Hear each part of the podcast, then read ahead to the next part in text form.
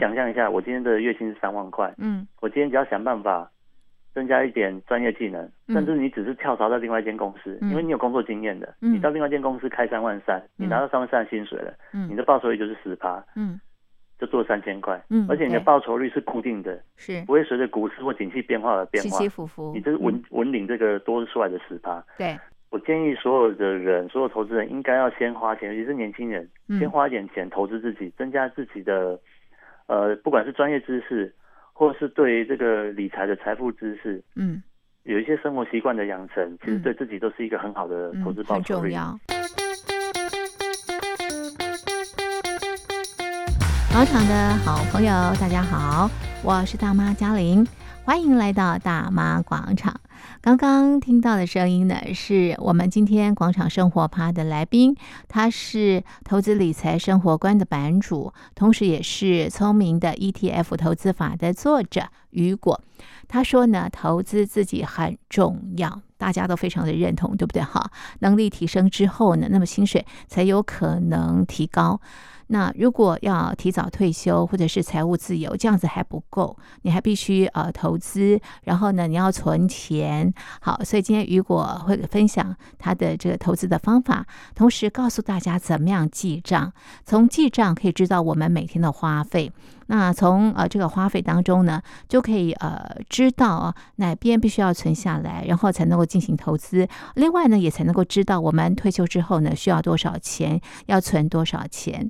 还有呢，要编一张你个人的资产负债表。这张表真的很有意思。我的这个呃经验啊，这张表应该是公司行号才要编，但是呢，如果说个人也很重要，要编这样的这个资产负债表，那么就可以知道自己的经济状况。好，所以到底怎么样来编啊这个资产负债表，还有怎么样来记账？今天雨果呢要介绍给大家。Hello，雨果你好。你好，主持人你好。好，今天雨果的任务呢是教大家怎么样累积财富。现在啊，通货膨胀，大家都很有感。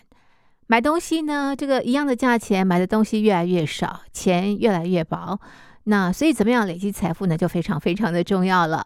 好，那先讲这个投资的这个部分哦。雨果呢，其实投资啊，这个股票啦、选择权等等啊，有赚有赔。然后呢，这个日子啊，其实非常的这个紧张。不过呢，最后的这个结算呢，其实呃赔的几率蛮高的。因此哦，他又尝试其他的这个投资的方式。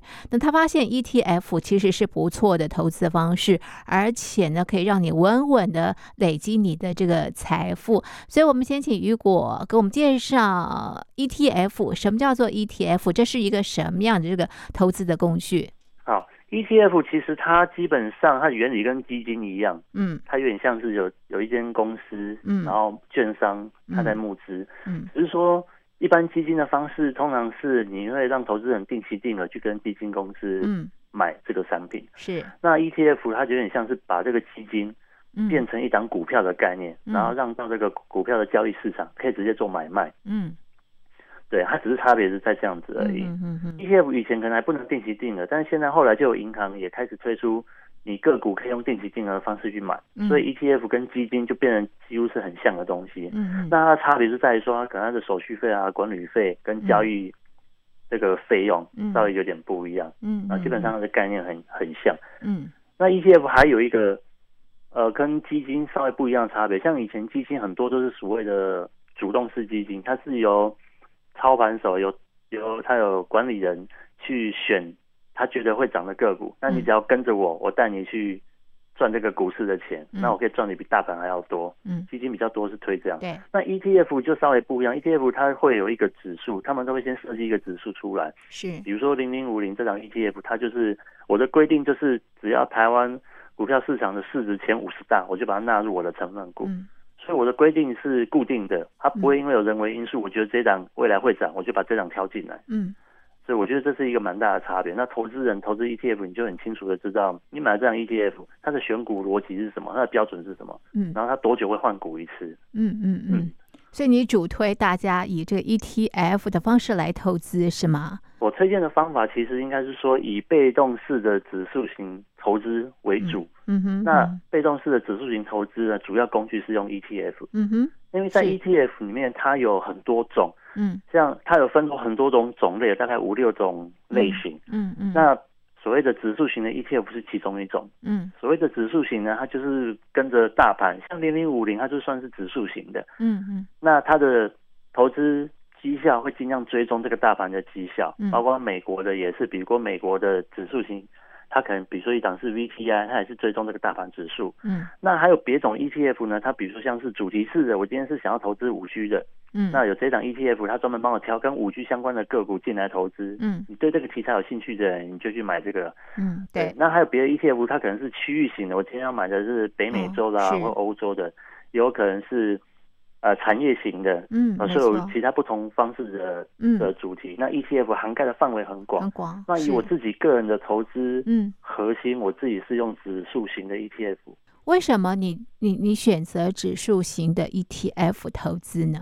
我会选择指数型的原因是，大概零七年到一七年的投资了，嗯，呃，反正就是赚赚赔赔。我中间也甚至用过那个选择权，嗯嗯，用选择权的方式。那选择权说真的。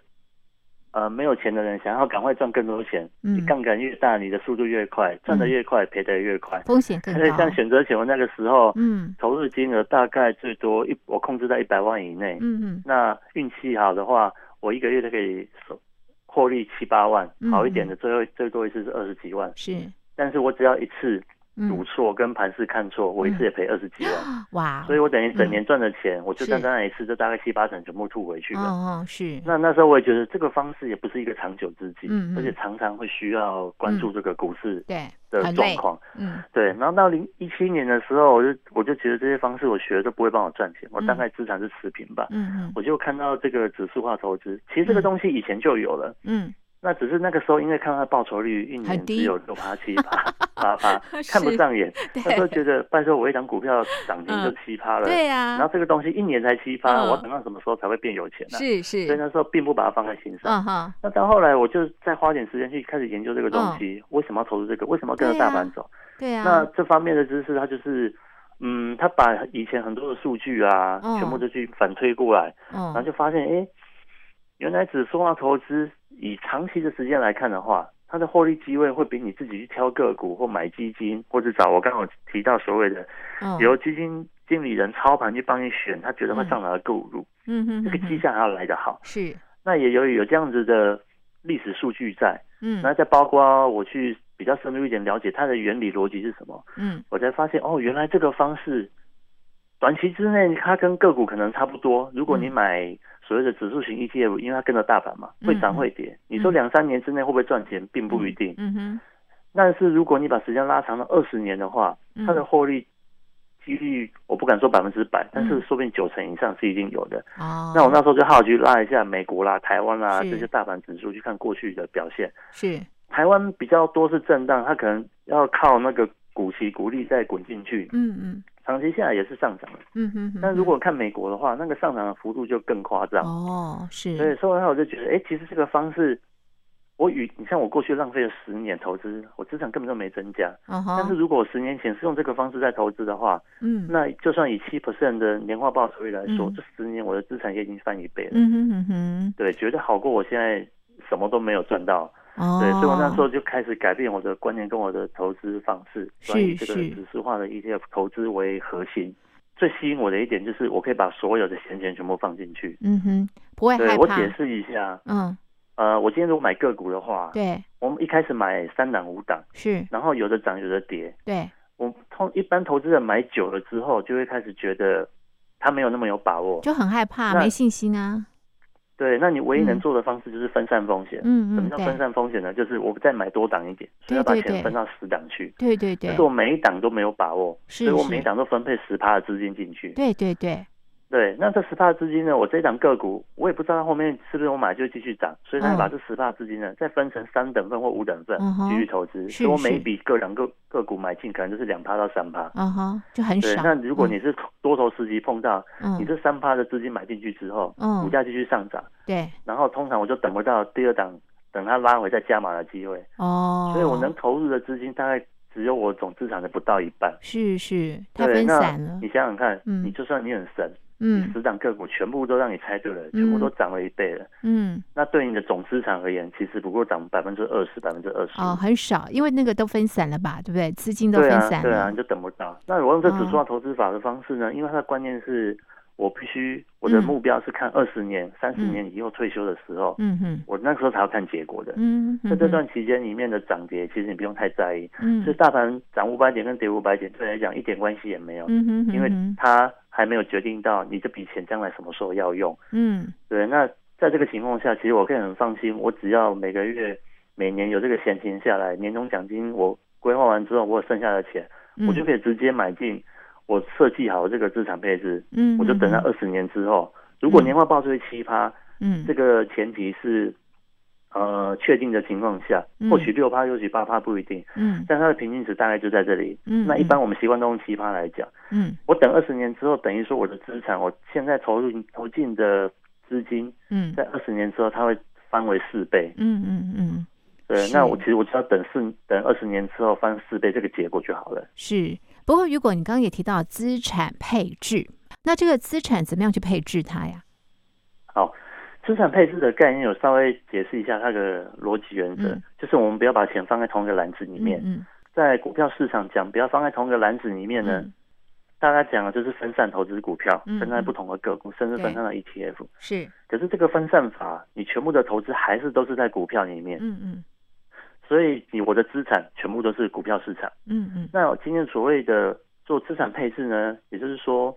假设我今天在股票赚了很多钱，嗯，那我把几百万拿出来当做一个买房子的头期款，我开始去买房子，嗯，我这个就叫资产配置，嗯，我把资产放在两个不相关的东西上面，嗯，所以今天 A 资产跌的时候，B 资产并不会受影响，嗯，或 B 资产大涨的时候，A 也未必会跌或者是大涨，嗯，所以我们要找两个以上不相关的资产来做配置，让你的资产成长能够比较稳定一点，嗯哼哼，那在投资市场里面，我们大家比较常会用到、比较容易用到的，通常就是股票跟债券。嗯，对，因为我们通常知道，我们投资人很常听到说，股票大跌的时候，债券会上涨。嗯，然后我们一直以为股票跟债券其实是负相关的。嗯，但是其实并不然的，因为股票上涨的时候，债券不一定会跌，它可能还是上涨的。嗯嗯。那因为债券它呃每一季都会配息，它的价格也会波动，但它就不会像股票市场那么高。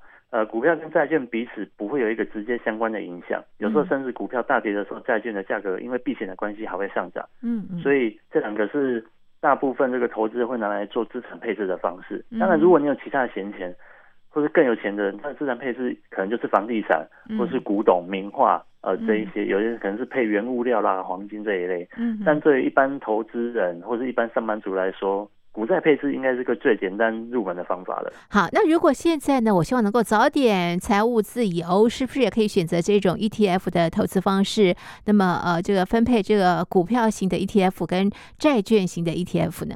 但我们讲的财富自由，通常指的都是说我希望我四五十岁就可以退休了。嗯，是。所以你的时间其实是不固定的。哦。它的它的决定点是我的钱什么时候达到我需要退休的退休金的这个目标。对。假设像我在书上我自己设定我的。退休金是要存到，是要累积到三千万。是，对啊。如果我运气好，下个月中了乐透，我就超过三千万，哦、我就财富自由了。是。那如果你今天是用投资的方式的话，哦、因为这个投报率我们刚刚用年化奇葩来计算。嗯哼。但如果你运气好碰到一个十年的大多头，嗯、这个换回推下来年化报酬率是有十二趴，哦、我有可能我的退休时间可以往前提前五年到十年。对。对啊，所以财富自由这个时间就比较没有一定。只是说谈到财富自由，哦、呃，这里面我们牵扯到就不只是钱了哦，那还有还有包括你有了这笔钱之后，你后面这笔钱的投资要怎么运用，哦、跟你在财富自由不需要为了生活收入去上班的时候，哦，你的生活形态要怎么调整？你想要做什么事情？是，否则退休其实是一件蛮痛苦的事情。哎，雨果你自己也设定要提早退休，对不对？对，那你你为什么要提早退休？你要干嘛嘞？我觉得想要财富自由、嗯、提早退休，最基本的一个欲望就是我可以睡觉睡到自然醒。我想要做什么事情的时候，就可以做什么事情，不需要受这个上下班时间的约束。啊哈哈哈。对，我觉得这是大部分人一开始设定的目标。啊哈。那其实到后来会慢慢觉得这样的生活好无聊。嗯、我看过去人 对，大概过三个月之后他就受不了了，对啊、他开始想要找事情做。对呀、啊，对呀、啊，对。但是到那个时候你才想要找事情做，你不知道做什么事情，那时候才去培养兴趣。嗯、其实不能说晚，永远事情都没有太晚的时候。嗯。但是你会浪费掉一段时间。嗯。然后有些人因为这样子作息搞乱之后，身体开始就变差了。对。对，然后没有事情做的心态也也就是整个都嗯退下来，嗯，然后没有像以前工作的时候那么积极，是，所以我是认为想要追求财富自由，像这几年很常听到的所谓的 FIRE FIRE 这个观念，嗯，这是什么样的观念？他所提到的，嗯嗯，我觉得他所提到的，并不只是说我要赶快存到我需要退休金，然后赶快可以不用做事情的，对，FIRE 就是财务独立，提早退休，对对。像这个他的观念里面提到的，啊，我觉得有些地方跟我们台湾人的这个民俗习惯，嗯，其实会有点不一样的。他是些外国人希望的观念。我举一个例子来说啊，嗯，嗯，他们的才像。我认为就是像我所知道的，他们其实从高中升大学的时候，他们就已经对他的未来有一些想法了。嗯嗯。所以他在高中高中念书的时候，他就做了做了很多尝试，然后他有很多的兴趣是他将来想要去做的。嗯。有些可能是做什么冲浪比赛啦、滑板比赛。嗯。这些在台湾其实是有些困难。嗯。但是因为他们经济规模比较大，他们可以靠这个就可以维生，就可以过生活。嗯。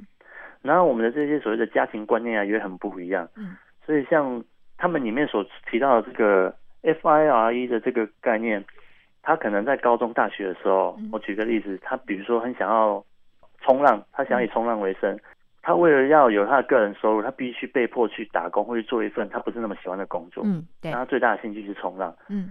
所以呢，他们就会设定一个目标。嗯。我今天就努力积极的工作。嗯。然后我很省很省的不花钱，用最省的方式去过我的生活。嗯。我把。我赚来的钱呢，可能百分之六七十全部都存下来，嗯，然后去做我刚刚讲的这个股债债平衡的指数化投资，嗯，那他做这样子的被动投被动投资，他可能只花了十年的时间，嗯，他就累积到一笔，呃，为数还可以的资产，可以帮他带来还不错的被动收入，嗯，这笔被被动收入可能在他三十岁的时候就足以负担他当初他目前需要的生活花费了，嗯，于是他就把他的工不喜欢的工作辞掉，嗯。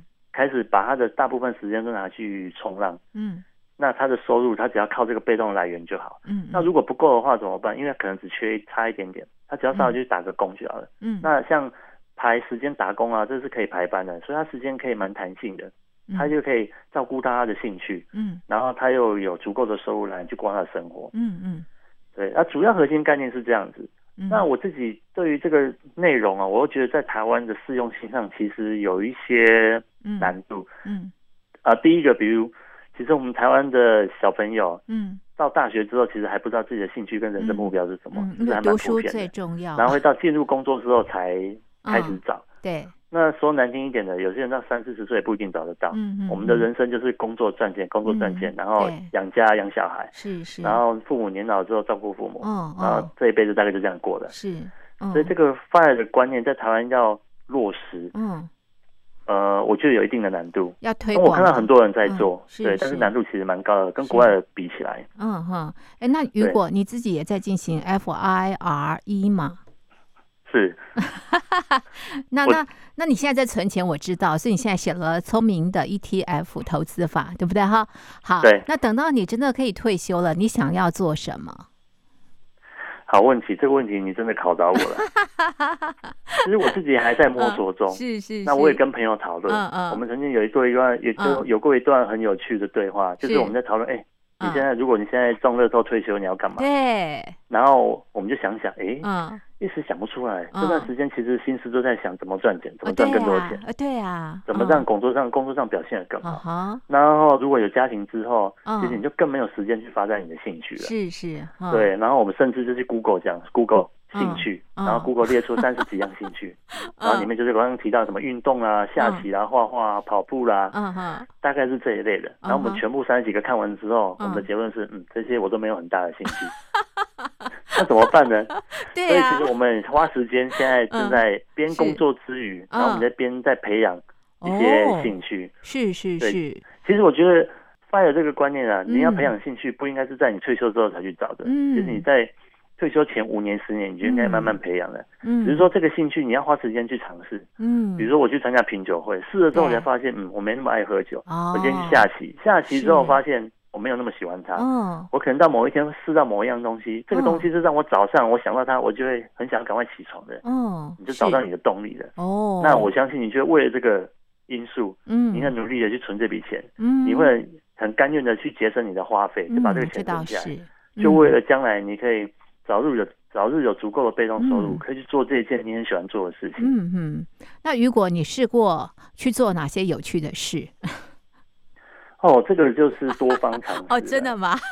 对，那其实我开始，我从两千，我从二零二零年开始经营粉丝团，写部落格。对。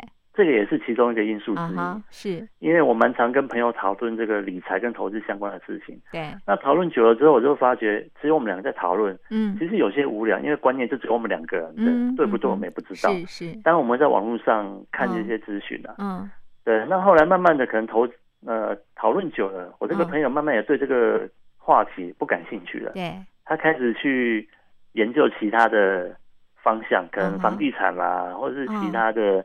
一些项目，那那些东西我又不感兴趣，所以我们的话题就开始减少了。哦，也因为这样的原因，我就开始，不然我就来写粉丝团经营部落格好了。Uh-huh, 我把我自己的想法写出来。那么如果如果有人看到，uh-huh. 那他有一些想法概念可以跟我讨论的话，是，那我们就可以公开的在上面讨论。这是我一开始写，uh-huh. 呃部落格跟经营粉丝团的原因。啊哈，那慢慢写着写着，我觉得。这样累积了两年多下来，我觉得这个好像某部分其实是我的兴趣。嗯嗯哼，嗯，我就对这方面的资讯蛮有兴趣去了解的。哦、那我在讨论这件这些事情的时候，我并不会觉得腻。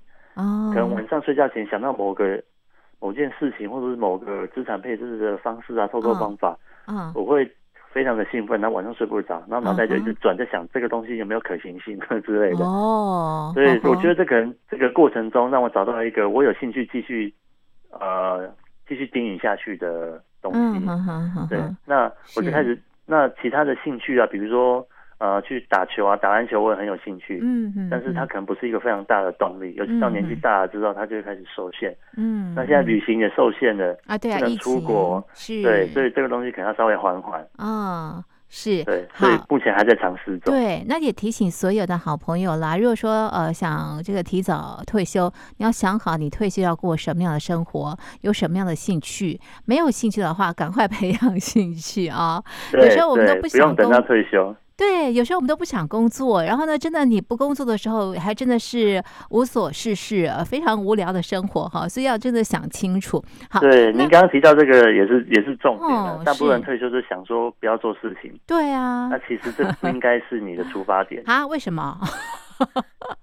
因为不应该？就像刚刚提到 FIRE 的观念一样，我们要退休的目的是想要去做我想做的事情，哦、而不是为了不想工作而退休，哦，而是我想要去做我想要做的事情，我才想要赶快退休。是是，因为你退休之后，你还是要找事情做啊，那你都要做什么？嗯、所以很多人退休之后，他会重新再去找一份工作，甚至当那个大楼管理员也好，至少有事情做。啊、有人可能去当志工、当义工，是，我觉得这个都是一个很好的方式。那其实主要原因也是因为我退休没事做，我不知道要干嘛。所以我们也提醒大家啦，生活不要只是只有工作哈，也要培养一些这个这个兴趣，兴趣跟这个工作要做一个这个呃平衡。好，那刚刚也提到，就是说呢，为了这个兴趣啊，然后累积我们的这个财富，有一些这个投资的这个方式。但是如果投资需要钱呢，所以所以你看，我们每个人啊，这个工作都有一份薪水哈。那我怎么样去累积我的这个薪水，然后呢，能够有一桶金去投资？我知道你很厉害，因为你会用 Excel 去记账哈。你可不可以教教我们怎么样来记账啊？好。刚刚那个您您说到这个重点了，嗯，如果你赚的钱不够多，嗯，或者是你很会花钱，你省下来剩下来的钱不够多，基本上你也没有财可以理，对，所以先决条件是你要先有钱可以理，是，那这个钱怎么来？大部分都是从你的工作收入嘛，嗯，那你的工作收入，如果你的一个月的工作收入只有两三万的话，嗯，你要自己要在比如说双北租房子，嗯，基本上但很大的几率都是月光族啊，对啊，房租很高。对，那所以我觉得你要投资理财的话，理财是一般的生活习惯。嗯，那投资是让你的财富可以变得更多，或至少不要贬值。嗯哼哼哼。那你的这个收入，如果你要有更多的钱可以理，基本上最根本的方法就是提高你的本业收入。嗯哼。那我觉得提高本业收入也是你做投资的投报率最高的一个方式。嗯哼。你想象一下，我今天的月薪是三万块。嗯。我今天只要想办法增加一点专业技能，甚至你只是跳槽到另外一间公司，因为你有工作经验的，你到另外一间公司开三万三，你拿到三万三的薪水了，你的报酬率就是十趴。嗯。就做三千块，嗯，而且你的报酬率是固定的，是。不会随着股市或景气变化而变化，起起伏伏。你这是稳稳领这个多出来的十趴，对。所以我觉得，我建议所有的人，所有投资人应该要先花钱，尤其是年轻人，先花一点钱投资自己，增加自己的，呃，不管是专业知识，或是对于这个理财的财富知识，嗯。有一些生活习惯的养成，其实对自己都是一个很好的投资报酬对，那投资自己知道你今天的表示你收入增加，你现在有四五万了。是。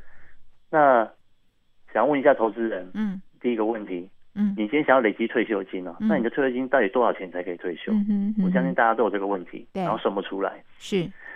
那我今天大家给大家一个很基本的入门观念。嗯，好。你今天要算退休金，你首先要先知道你一个月要花多少钱。嗯、哦，是。嗯哼。举一个很简单的例子啊，像比如说台股，大家都会讲说这个股票现金值利率五趴，你去买零零五六，每年领五趴就好了。嗯，虽然说这只是一个概念啊，不是说你一定可以领到五趴。嗯，那我用这个五趴来换算，嗯，如果你每年想要拿到呃五十万，嗯的被动收入，嗯，那你的五趴就是说你的本金必须要乘以二十倍，嗯，你五十万乘十倍就是一千万，嗯嗯嗯，所以。你一千万存在股市里面买零零五六，嗯，你只要领到五趴的这个现金股利，嗯，你就可以拿到五十万了，嗯嗯嗯，好，这是一个很基础的概念，嗯，那再来就是反推，嗯，你要存到一千万，你需要每个月或是每年存进多少钱吗？嗯，透过你这个投资方式的多少投资报酬率，可以在多久之后达到一千万？就是一连串的数学运算，对，好，那回到第一个问题了，为什么一千万够？对，对，如果你一个月是花费十万块的人。那五十万就不够了，是。那我怎么知道我一个月花多少钱呢？哦，你就是要记账。哦，我自己的经验呢，哦，我以前刚开始工作的时候，我以为我一个月的生活花费大概一万多块，嗯，反正就是上下班嘛，三餐吃饭跟骑车加油的钱，大概是。这样。那那时候是住家里，所以没有住的费用。对。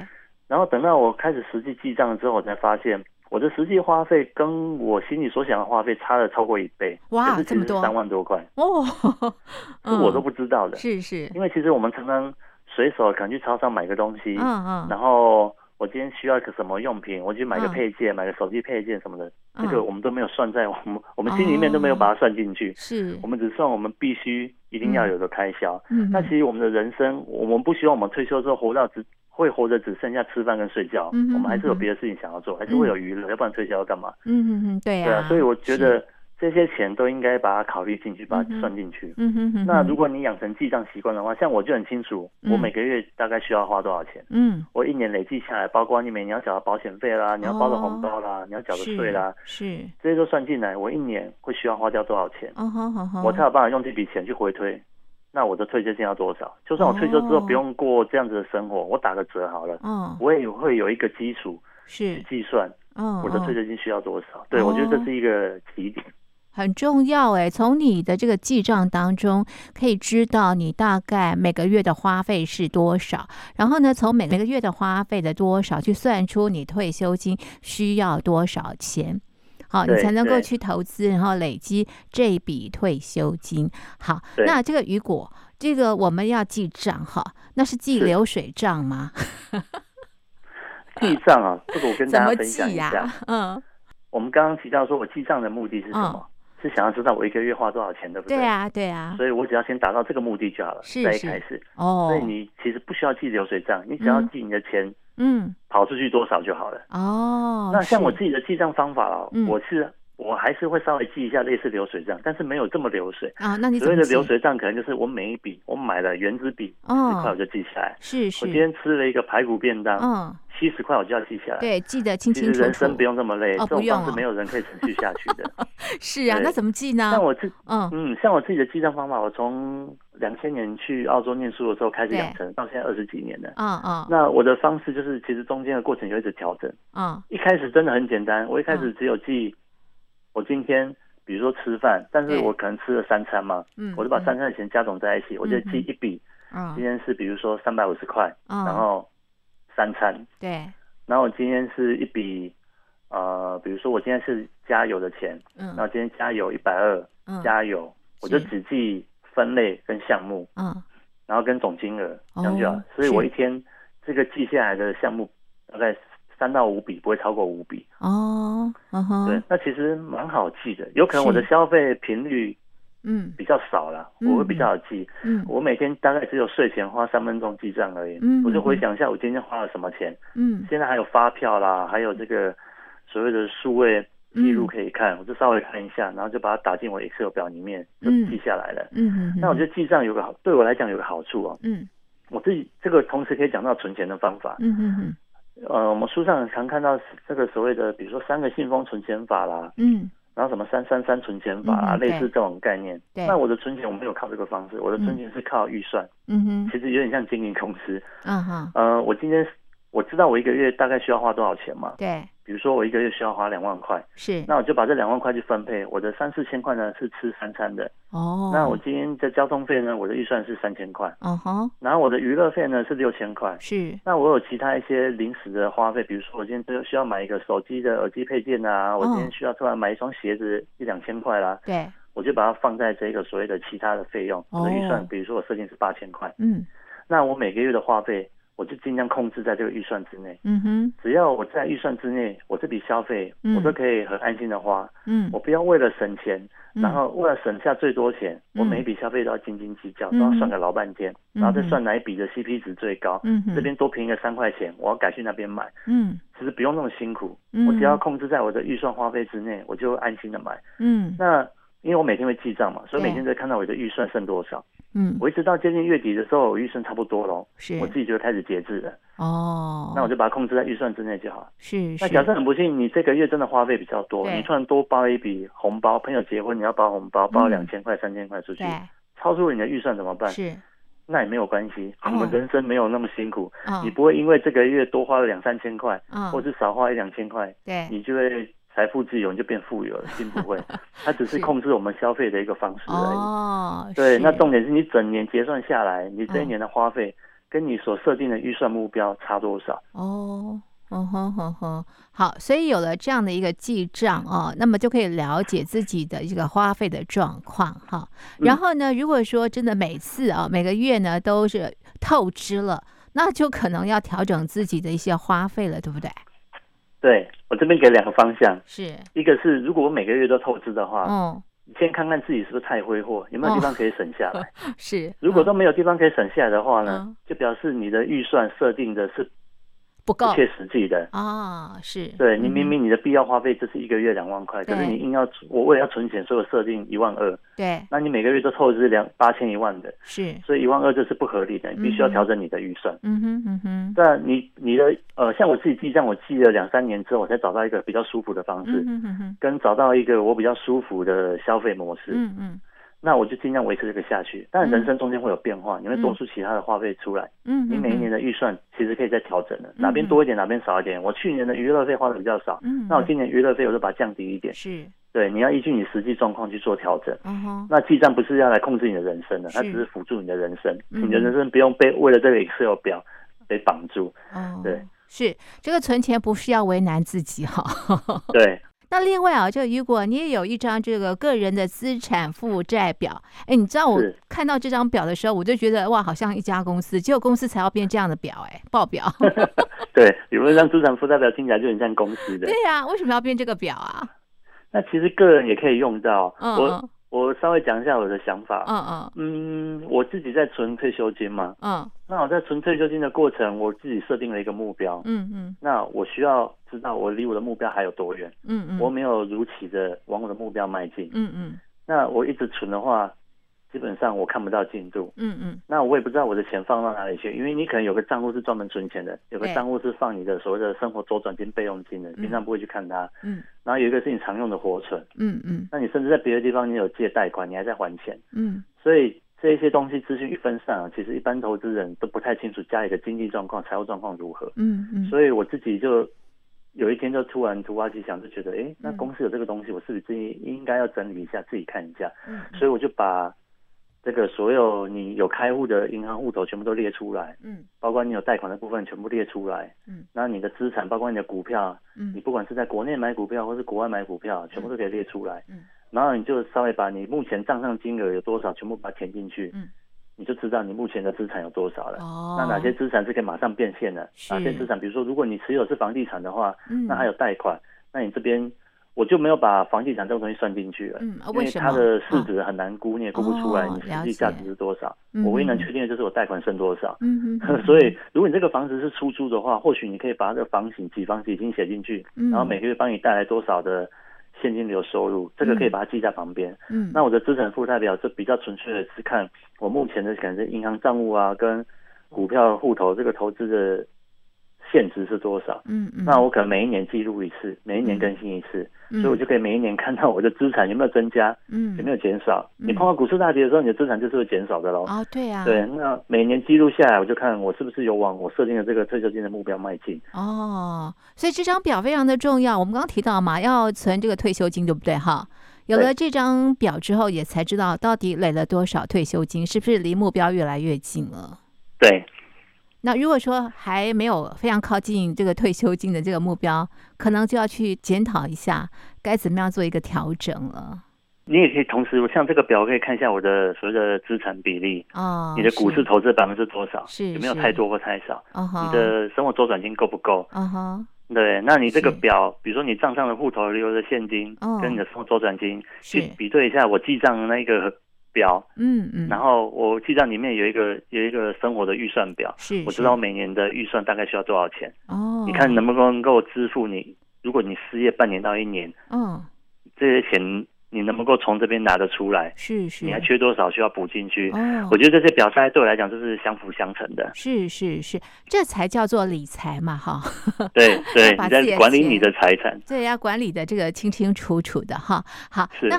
呃，如果说累积到这个财富，不管是提早退休，或者是退休金拿到了之后啊，这个钱是要用的，对不对？哈，要好好运用的钱，不要成为守财奴哦。是，没错。因为啊，这个钱不要最后变成遗产了，你都没有用到，那就太可惜了，辛苦了一大半辈子啊。而且不要是说等退休之后才来用，其实你在工作之余，目前这个阶段你就应该安排一些所谓的娱乐费啊，你生活中就应该稍微安排一些。所以你人生必须，我认为你应该要在退休存退休金跟你这个人生的过程中取得一个平衡。嗯，你不要把钱全部都花光，让你生活过得非常的快乐，然后没有准备退休金。但你也不要为了存退休金，生活过得非常的辛苦，就为了赶快得到。嗯，你觉得可以退休，然后你可以安心的那一天。嗯嗯，我们生命不知道什么时候会走，嗯，我觉得你人生需要取得一个你觉得值得的方式。开心。那我现在存那么多钱，嗯，我现在花那么多钱，是我自己觉得值得的。嗯嗯，嗯，所以我们不要被钱绑架，但是呢，我们要懂得怎么样去驾驭我们的钱，透过这个金钱这个工具，让我们生活得更好。好的，今天非常谢谢雨果跟我们分享他的理财的方法。记得要投资要记账，要有一张你自己的资产负债表。好，那么达到这个财务自由之后呢，你就可以打造属于你的 FIRE F I R E 的生活了。好的，非常谢谢雨果，谢谢主持人，谢谢大家。嗯，拜拜，拜拜。